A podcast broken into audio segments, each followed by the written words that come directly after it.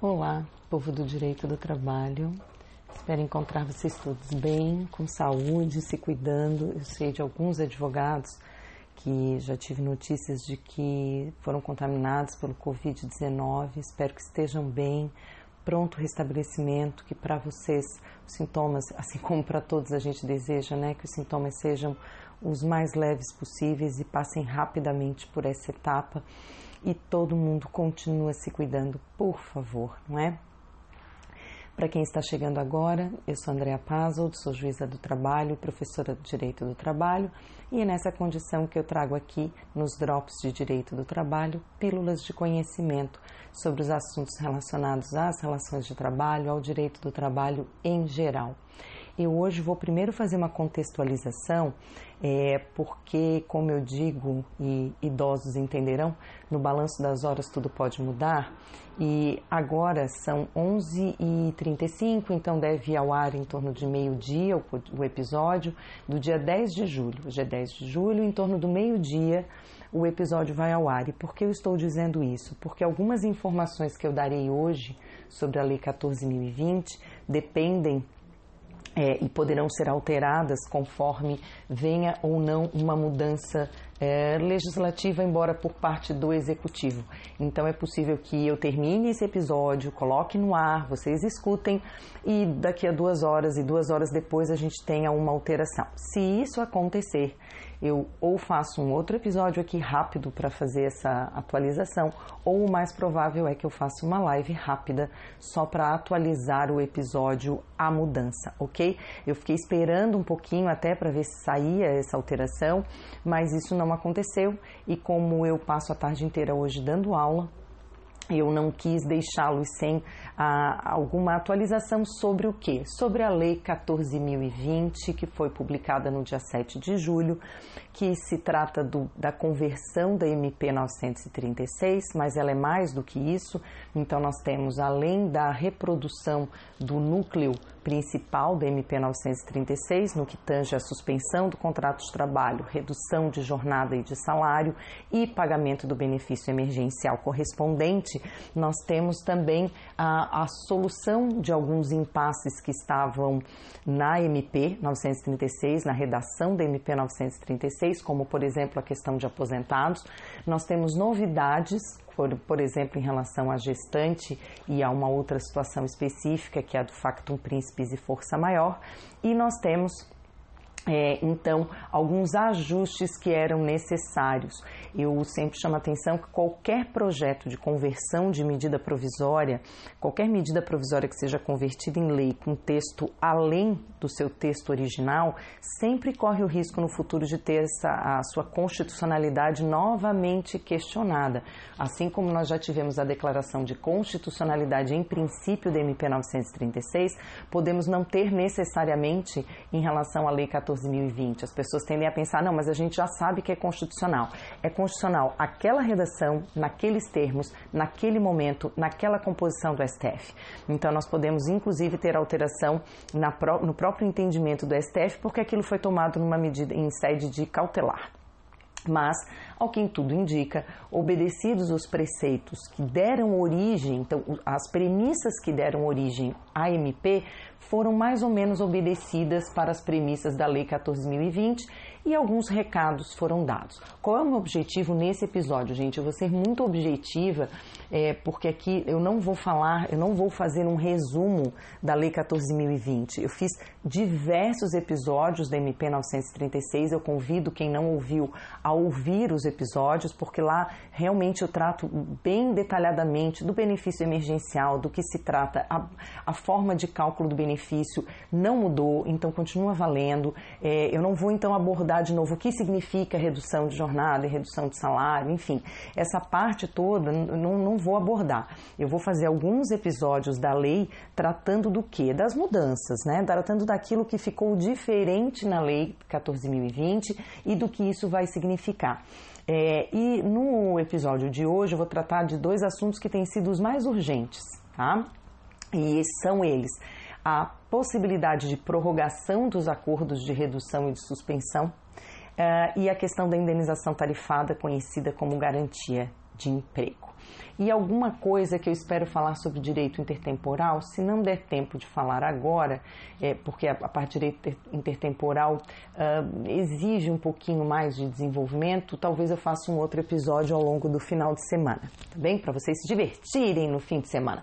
Até porque de lá, desde do dia 7, a gente já tem mais uma lei, que é a Lei 14.023, que trata dos profissionais que são essenciais e o que, que isso significa, e eu acho que isso vai ter um monte de reflexo para nós também. Vamos lá. A pergunta que vem e que mais veio na minha caixinha ali de perguntas foi: afinal de contas, já a empresa já pode fazer uma prorrogação da suspensão do contrato de trabalho ou já acabou a suspensão, né? Pode e já as, está meio voando com as pessoas, já pode fazer um novo acordo de suspensão do contrato de trabalho e até seria o caso da gente perguntar: e esse acordo agora de suspensão pode ser retroativo? Bom, primeiro o seguinte, não não pode fazer, por isso que eu estou dizendo, até agora, dia 10 de julho, às 11 da manhã, que foi o último horário que eu olhei as minhas atualizações aqui e conversei com os, com os bruxinhos e as bruxinhas sobre o assunto, até esse horário nós não temos ainda a possibilidade dessa imediata prorrogação para quem? Para quem já se utilizou das medidas de suspensão e redução pelo prazo máximo. Lembrando que nós temos na, na, na Lei 14.020 os mesmos prazos que foram definidos na, na MP 936. Quais sejam? Você pode fazer a redução de jornada de trabalho por até 90 dias. A mudança na redação é só um esclarecimento. O artigo 7 da lei diz que essa redução proporcional de jornada e salário pode ser setorial, departamental, parcial ou na totalidade dos postos de trabalho. Isso é só para esclarecer porque havia dúvidas, mas já estava sendo feito nesses termos.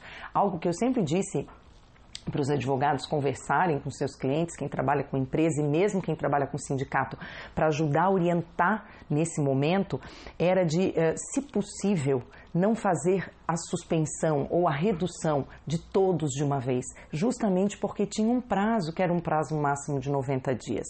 Então, é, esse, esse prazo máximo, para garantir que isso ia ter maior efetividade na empresa, talvez fosse o caso de fazer por setores, ir fazendo por setores. E, aí, é, dentro de cada setor, até dentro de cada setor, uma parte do grupo fazer a redução. E não de todo mundo de uma vez, porque se você utiliza a medida no seu potencial máximo, por todo o período, depois te sobra muito pouco realmente. Então, o ideal seria já utilizar setorial e até dentro dos setores fazer essa parcialidade, porque nada, nada impede fazer isso. Agora, isso ficou mais claro no texto do artigo 7 da Lei 14.020.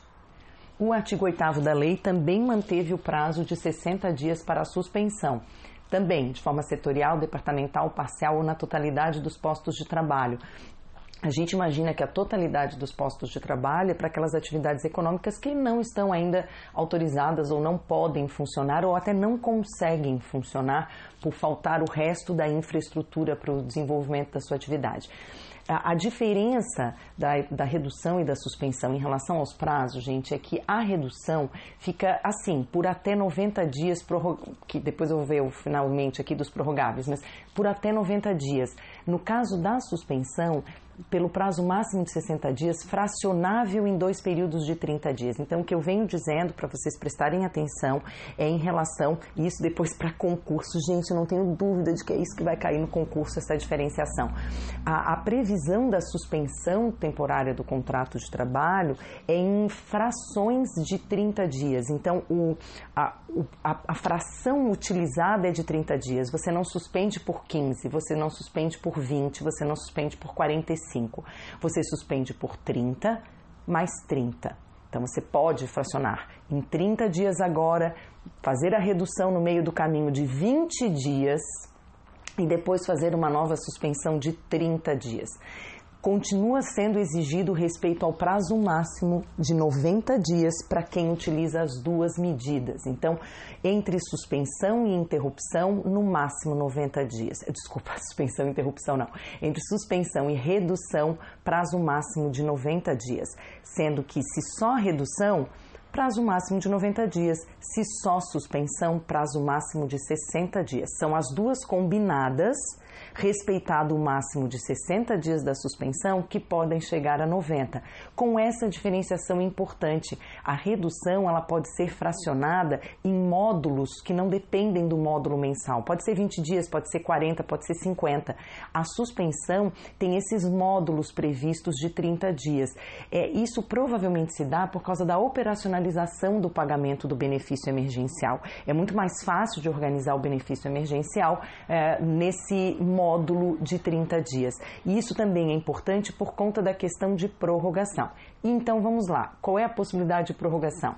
Podendo ser prorrogado por prazo determinado em ato do Poder Executivo. Assim está no artigo 8, assim está no artigo 7. 90 dias prorrogáveis por prazo determinado em ato do Poder Executivo.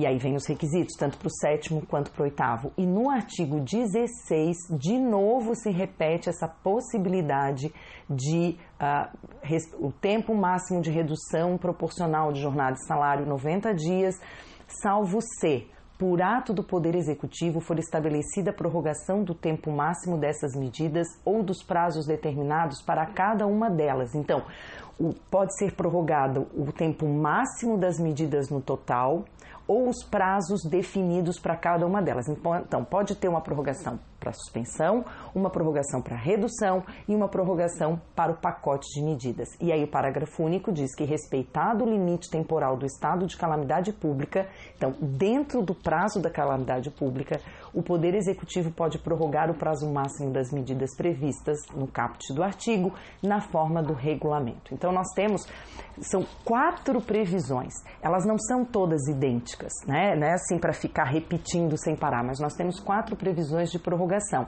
Aqui é, nós temos o, os limites dessa prorrogação. Então, o limite final é o estado de calamidade pública. Esse é o limite máximo, não pode passar do estado de calamidade pública. Isso significa o quê? Que se alguém fizer uma suspensão de contrato de trabalho em outubro para 60 dias, Tá? Então, teoricamente, está dentro do prazo de estado de calamidade. Mas se o governo federal, por orientação do OMS, não que a gente siga, né, mas por orientações ou pelas possibilidades, é, antecipar o encerramento do estado de calamidade pública para novembro, automaticamente vai se extinguir a suspensão que foi contratada, gente, porque é dentro do estado de calamidade pública. Então, e da mesma forma, se o estado de calamidade pública for prorrogado, quem não tiver utilizado ainda da medida vai poder utilizar porque o máximo é dentro do estado de calamidade. Mas por isso é importante ter em mente que a gente tem uma previsão de encerramento do estado de calamidade para dezembro de 2020, mas ela pode ser antecipada, assim como ela pode ser postergada. E é dentro desse estado de calamidade que vai haver a possibilidade de prorrogação das, do prazo máximo das medidas, que hoje é de 90 dias, mediante na forma de regulamento. Então, o que, que isso significa? Não é possível, a lei não está prorrogando o prazo. Mais uma vez, né? Neurose de clareza do professor Pablo. A lei não está prorrogando o prazo. A lei está dizendo que quem não fez até agora pode fazer. É isso que a lei diz, porque a medida provisória ia perder eficácia, né? ela caduca, como a gente chama, se não for convertida em lei. Foi feita a conversão em lei. Então, quem escolheu dar férias, fazer banco de horas, utilizar outras medidas até agora, poderá agora utilizar a redução ou a suspensão ou ainda ambos, ambas as medidas, tá bem? Então, o que a lei fez foi permitir que quem não usou ainda possa usar. Além disso, a lei faz uma previsão de competência delegada. Então, faz uma delegação de competência para o Poder Executivo, significando o quê? Para quem já fez então é mais ou menos assim: você já fez, camarada, agora você tem que esperar um pouquinho porque você vai poder prorrogar.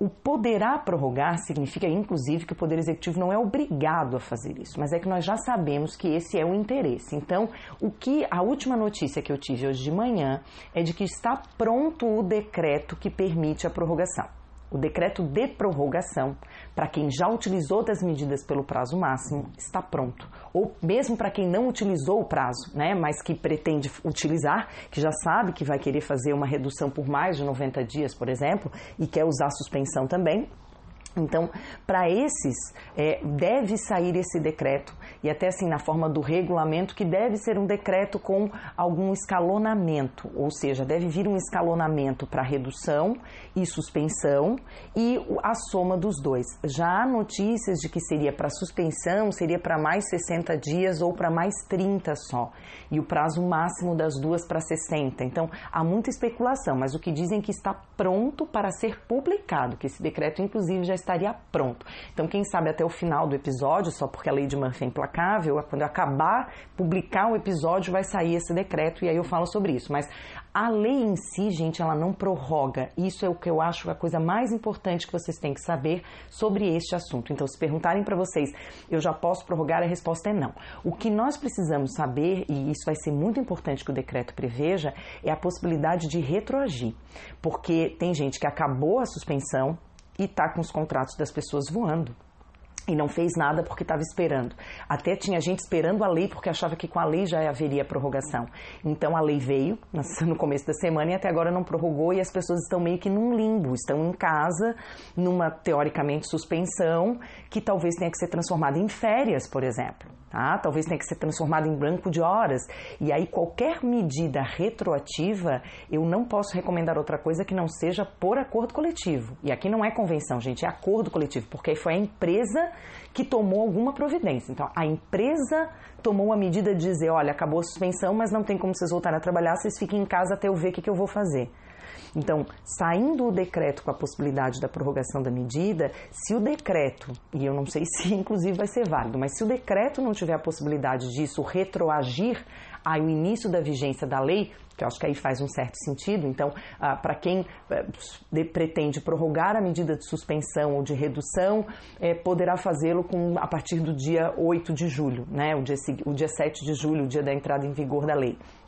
Então, se o decreto não tiver essa previsão de retroatividade, é, não há como fazer retroativo. Então, aí para fazer retroativo tem que ser outra coisa: férias, banco de horas, outra medida. As medidas da Lei 14.020, para serem aplicadas retroativamente, é, precisa de uma autorização. E por enquanto, por enquanto, não temos ainda autorização.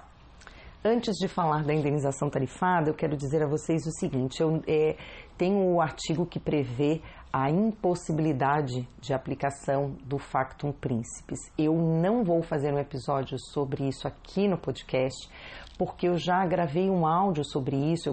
Eu, gravei, para a professora Mariana Gonçalves, para o grupo que ela tem, é um grupo grande né, no, no, no Telegram, e eu vou transportar, transpor esse áudio que eu já gravei sobre o factum principis e a força maior para o Telegram, para a minha minissérie de Princípios de Direito do Trabalho by Plá Rodrigues. Então, quem não está nesse canal do Telegram, minissérie Princípios de Direito do Trabalho de Plá Rodrigues, eu convido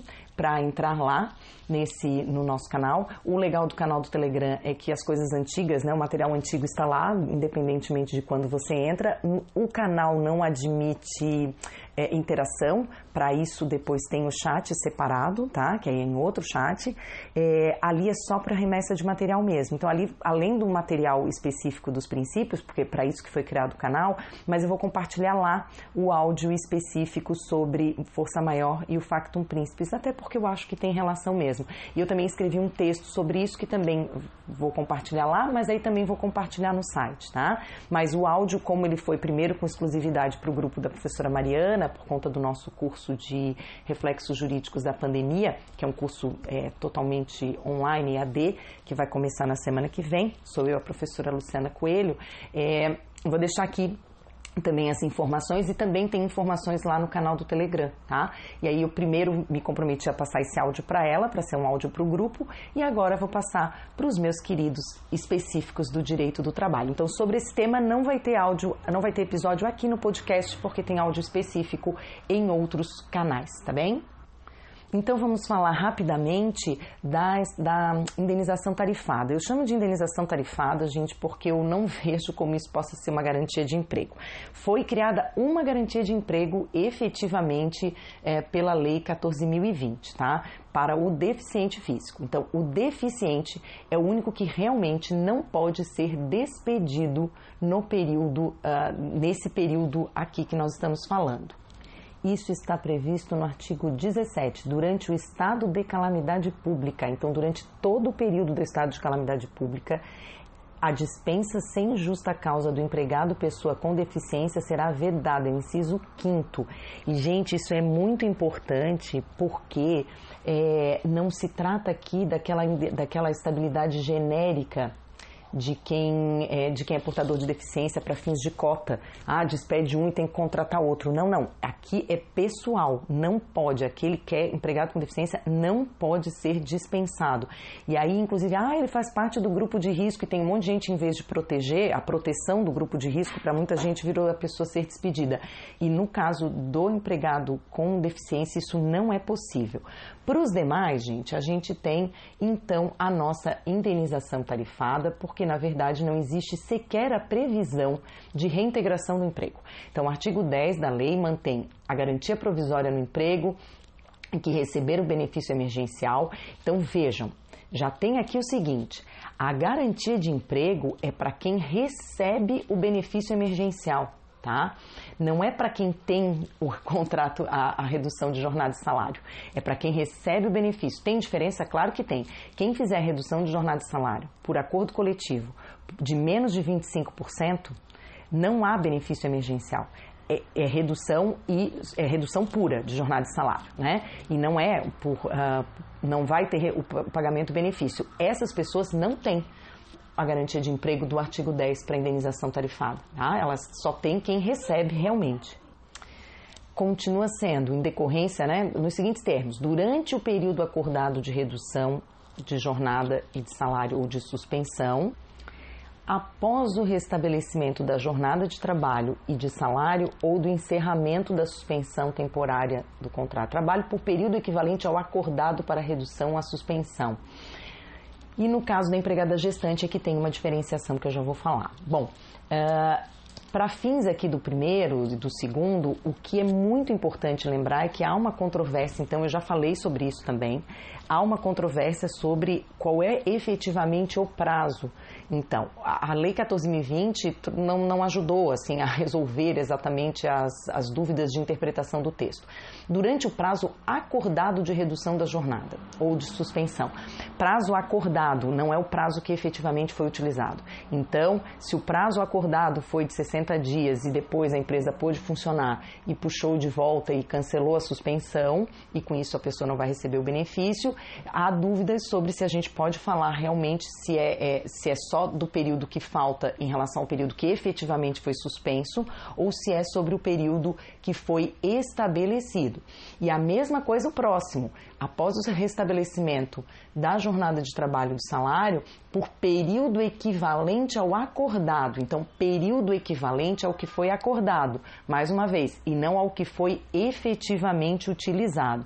Lembrando que, no caso da suspensão, é muito simples você imaginar que no período que o contrato está suspenso, não pode haver a despedida, porque nenhum contrato de trabalho suspenso, em princípio, pode ter despedida sem justa causa.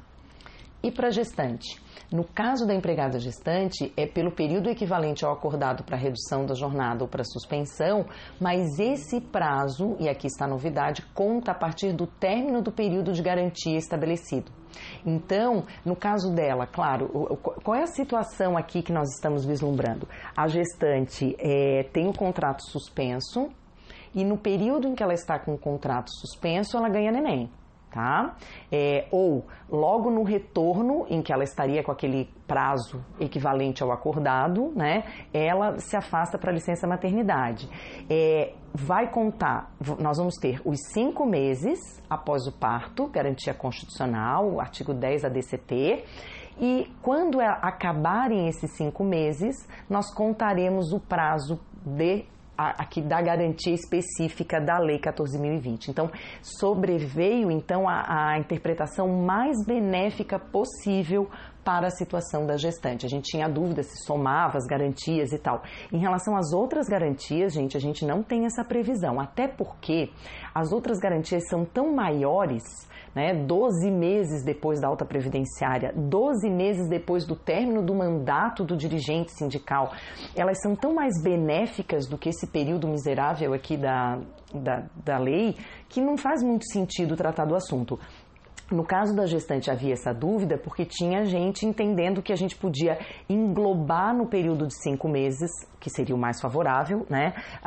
O, e até porque senão seria inconstitucional, mas englobar os 60 dias ou os 90 dentro do período de cinco meses. Não pode. Depois dos cinco meses é que conta a garantia. O que eu acho é que dá para considerar que, que, que só é, ocorre uma interrupção. Então, é, se ela volta a trabalhar, é, acaba a suspensão, ela, ela teve uma suspensão de 60 60 dias, ela volta e trabalha mais 30 e ela sai para ganhar neném, é, ela vai ter os 5 meses e na volta mais 30 dias e não mais 60, porque os primeiros 30 ela já estava teoricamente lá, já protegida naquela, naquele benefício. Mas também não é a interpretação mais benéfica para ela. A interpretação mais benéfica é quando ela voltou da suspensão, se ela ainda estava grávida, ela já tinha garantia constitucional. Então ela já não precisava dessa garantia. É porque tinha gente entendendo que essa garantia que passava a valer. Gente, não, né? A garantia constitucional equivale. Então, é, a interpretação mais benéfica, estou aqui pensando enquanto eu falo para vocês, é de que realmente começa um novo prazo de garantia de emprego ou de indenização tarifada para quando terminarem os cinco meses após o parto, porque ela já tem a garantia de toda a gestação e mais de cinco meses após o parto. Então, nada nesse caminho vai interferir na garantia que ela tem. Então, a garantia que está sendo dada aqui pela Lei 14.020 da indenização tarifada é para o período posterior ao encerramento da garantia efetiva de emprego, porque essa garantia que ela tem é efetiva. Se ela for despedida nesse período, ela tem direito à reintegração. E se não houver a reintegração, ela tem direito à indenização de todo o salário e não dessa indenização que é de 50%, 70%, 50%, 75% ou 100% só numa hipótese específica, hipóteses de redução de jornada de trabalho em percentual igual ou superior a 70% ou suspensão temporária do contrato de trabalho. Nas outras, em outras situações, nós vamos ter, na verdade, um, uma indenização de valor inferior a qualquer indenização que seria devido nas, devida nas garantias de emprego normais, porque lá a indenização é total pela teoria da reparação integral do dano. Porque até a gente pode considerar que há um ato ilícito na dispensa de quem é estável, de quem tem garantia de emprego. A questão interessante que surge aqui é do, do, do, direito intertemporal em relação à gestante. Então, aquela que uh, estava, que teve o acordo celebrado para redução ou suspensão sob a égide da MP 936 e ela durante esse período agora que é, vai fazer, vai continuar a suspensão de acordo com a lei 14.020, mas é, e, e, o que, que se aplicaria? Bom, a, a lei diz que os acordos de suspensão e redução feitos, celebrados na, no período de vigência da MP, se regem pela MP.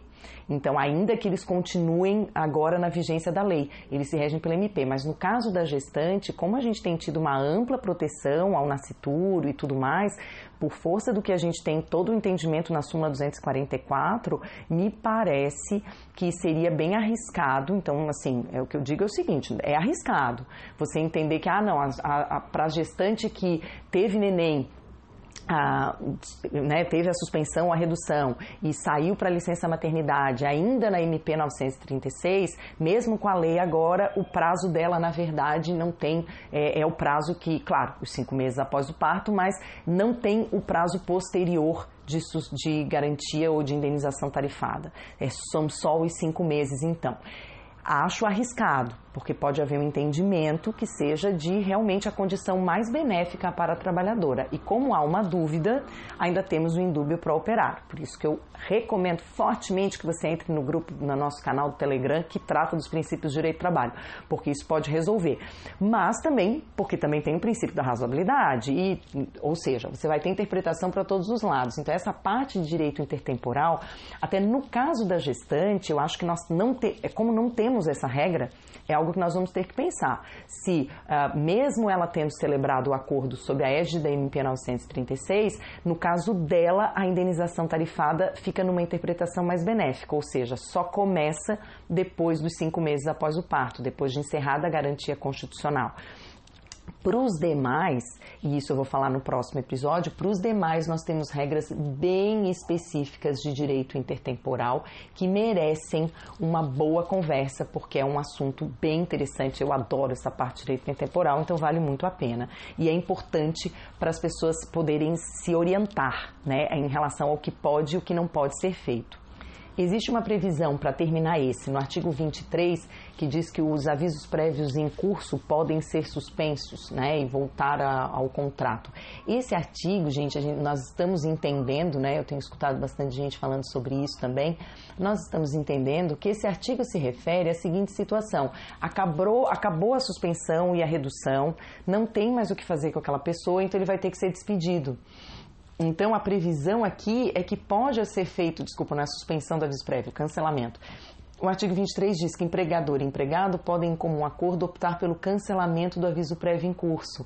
É porque, ó, em caso de cancelamento do aviso prévio nos termos deste artigo, as partes podem, na forma da lei, adotar as medidas do Programa Emergencial de Manutenção do Emprego e Renda. Então, isso significa que Uh, a ideia aqui era é, cancelar o aviso prévio para possibilitar a manutenção do emprego e renda através da suspensão do contrato de trabalho ou da redução, através da prorrogação, então, que não vai ser uma prorrogação daquela suspensão dele, mas de se fazer uma nova suspensão ou uma nova redução com base no decreto que a qualquer momento deve chegar, permitindo essa possibilidade. Então, permitindo um novo prazo. Quando a gente fala de prorrogação, claro, tem gente que está com a suspensão em andamento é, e acabar o prazo, vai acabar o prazo agora e já são 60 dias. Então, para essas pessoas, o decreto vai servir para prorrogar. Para aqueles que já passou o prazo, já acabou a possibilidade de acordo com o MP, de acordo com a lei, é, quando vier o decreto é para fazer um novo, um novo, uma nova medida por um novo prazo que está sendo previsto. Aqui no caso do cancelamento do aviso prévio, parece mais ou menos isso. Foi feita a suspensão ou foi feita a redução, não tem mais o que fazer, por isso ele é mandado embora. Opa, mas ele vai poder fazer uma nova suspensão. Cancela. Só que tem que estar no prazo do aviso, né, gente? Se já tiver esgotado o aviso prévio, é, nesse caso não tem como. Se já esgotou o aviso prévio, a rescisão foi feita. Pode ser feita uma nova contratação. Para encerrar o de agora, nessa né, nossa primeira conversa sobre a lei, eu quero deixar aqui duas questões para vocês pensarem que eu pretendo responder. Primeiro, a MP proibia, quer dizer, não era MP, né? A, a portaria 10.486 estabelece que só vão ser concedidos os benefícios, o bem só é concedido, né? O benefício emergencial, para aqueles contratos celebrados até 1 de abril e remetidos para o Ministério da Economia pelo E-Social até o dia 2 de abril. Já conversamos sobre isso para evitar fraude. Então, a minha pergunta é: a, considerando a Lei 14.020 agora, é, podem ser feitas suspensões e reduções para contratos firmados após dia 1 de abril, então com base na lei? Agora, porque de agora em diante, toda suspensão e redução que ainda não foi feita, para quem ainda não teve, é feita de acordo com a lei. A lei não traz nenhuma restrição de contratação. E a portaria é anterior à lei.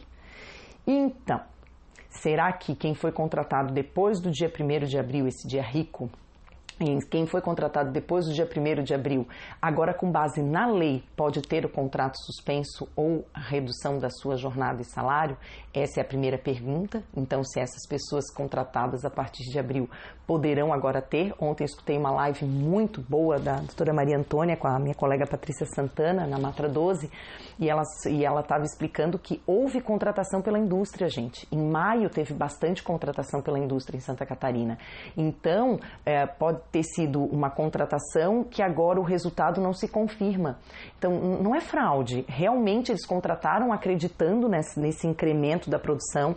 Muitos contrataram porque tem muita gente em grupo de risco que não pôde prestar serviço e o trabalho continua é, e a produção precisa continuar. E agora talvez essas pessoas é, que ser feito alguma coisa com esses trabalhadores que foram contratados porque a demanda não se confirmou por inúmeras situações da economia da, daquela empresa específica. Então, será que vai se admitir? Essa é a minha primeira pergunta. E a minha segunda pergunta, que eu acho também interessante, é a gente tratar, aí sim, é, da parte de. Uh, embora trate de factum príncipes, né, mas mais pela força maior aqui. Será que quem está nesse prazo da estabilidade ou garantia ou ah, em vias de receber indenização tarifada. Então a pessoa está no prazo que seria o prazo da garantia. Acabou a suspensão, ele voltou a trabalhar e a empresa fecha, não dá conta e tem que despedir por força maior. Aquela previsão da, do pagamento da indenização pela metade, para quando é rescisão uh, por força maior, vai se aplicar aqui para essa indenização tarifada também? vai ser devida à metade do que faltava caso a pessoa esteja nessa situação. Então, além das verbas decisórias do 20%, também a indenização tarifada será devida à metade, ou nesse caso a força maior suplanta essa essa necessidade da indenização, da indenização tarifada, já que não é uma garantia de emprego propriamente dita. O que, que, vocês acham? Vamos conversar mais sobre isso. Nós temos ainda alguns assuntos para tratar, principalmente direito intertemporal, então voltarei a falar sobre isso. Muito obrigada por me ouvirem. Até a próxima.